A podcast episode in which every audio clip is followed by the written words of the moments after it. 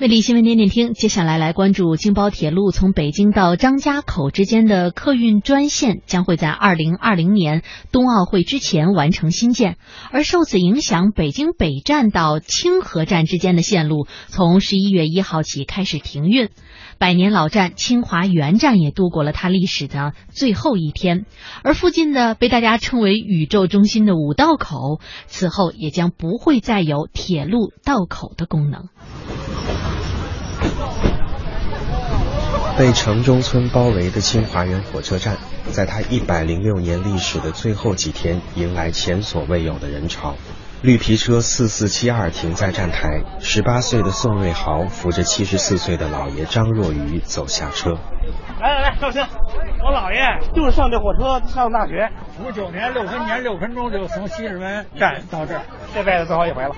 清华园站的旧址在清华大学南门附近，有詹天佑题写的站名。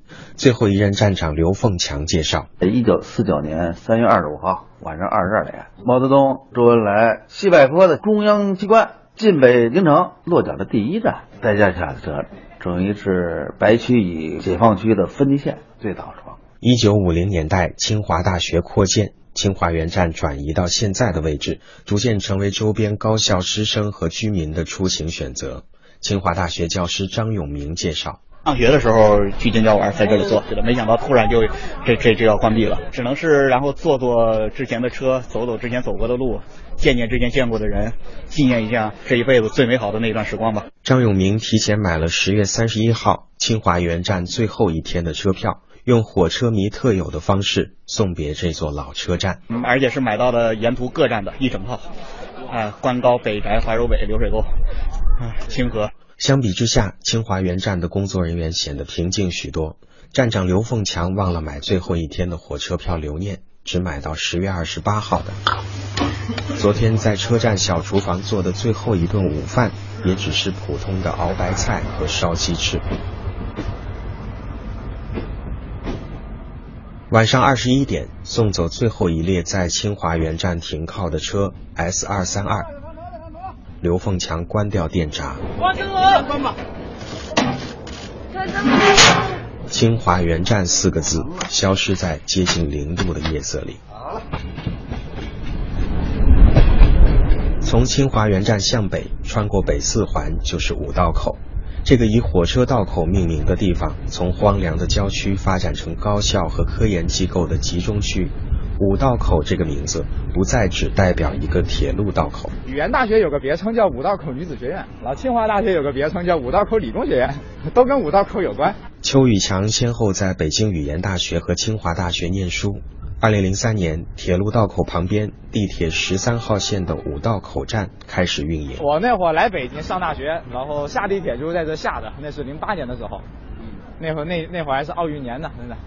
二零零八年奥运会开幕前两天，北京北站到延庆的北京市郊 S 二线开始运营，京包线和五道口第一次有和谐号列车开行，方便游客和通勤族。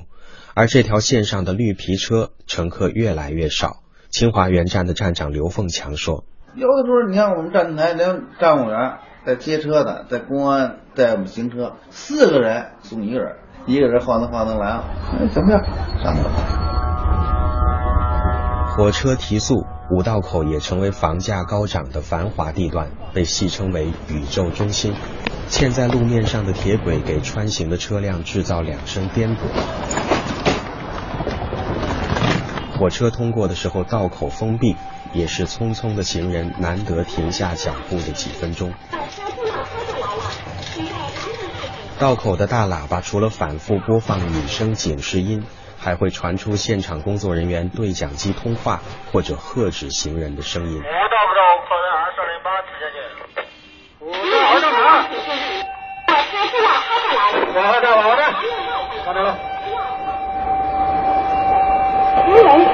昨天深夜十一点五十三分，送走最后一趟通过五道口的途定列车快二七三，这个声音也没有忘记道别。清华车站再见，五道口再见，清华园五道口再见，再见了，同志们。午夜的五道口。并没有多少人听到这句道别。